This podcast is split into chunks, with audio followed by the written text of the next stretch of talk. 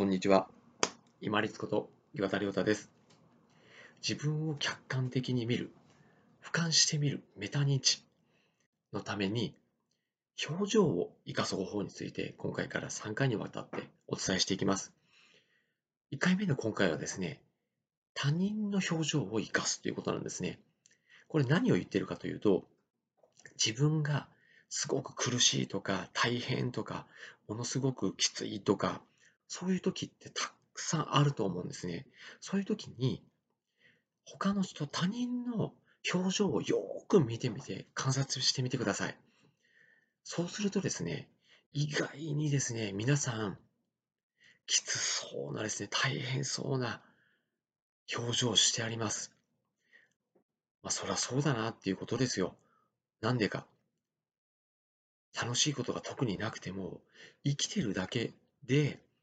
生き延びるだけで、毎日生き延びるだけで結構大変ですよね。そうなんです。特に大変なことがなくて、普通の状態であっても、毎日毎日朝起きてどこかに行って、歯磨いて、食べ物食べて、何か仕事をしてて、勉強してて、大変ですよね。その割には思い通りにならないことばっかり。そうなんです。きついこと、苦しいこと、大変なことばっかりなんですね。それって自分だけじゃないっていうのを、他の人の表情から読み取ったらですね、意外に自分だけじゃないっていうのが分かると、まずほっとするんですね。この安心感、ほっとするのって何かというと、あ、みんなも変わらないんだなっていうほっとするなんですよ。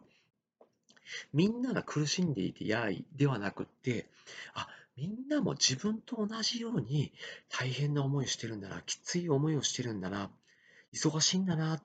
苦労してるんだなっていうのが客観的に他人の表情を見てわかるんですよ。そうすると、すごくほっとするとともに、あ、じゃあみんなもそんな感じであれば、自分もまたできることを頑張っていこうかなっていうふうに、すごく客観的に見て安心することができます。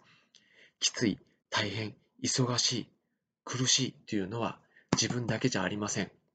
他の人も同じなんです。毎日毎日大変な思いをしながら一日一日生き延びているんです。それを他人の表情を見て、客観的に自分で実感して分かって、そこから勇気を得て、よし、じゃあまた自分もできること頑張っていこうかなと、一日一日できることを積み重ねてまいりましょう。大変なのは自分だけじゃありません。周りの表情、他人の表情見てくださいね。たまにですね、外国人の方で旅行されてない、ある方ではなくても、すごくにこやかな穏やかな表情されている方いらっしゃいますけれども、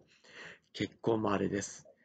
私自身がですね、少しいつも口角を上げているので、会釈をしたりして、あ、こんにちは、ハローなんていうやり取りするときもありますけれども、なかなかそれはもうレアケースです。本当に稀な、稀有なケースだと思います。他人の表情を見ながら、みんなも大変なんだ。そしたら自分も大変で当たり前。じゃあ、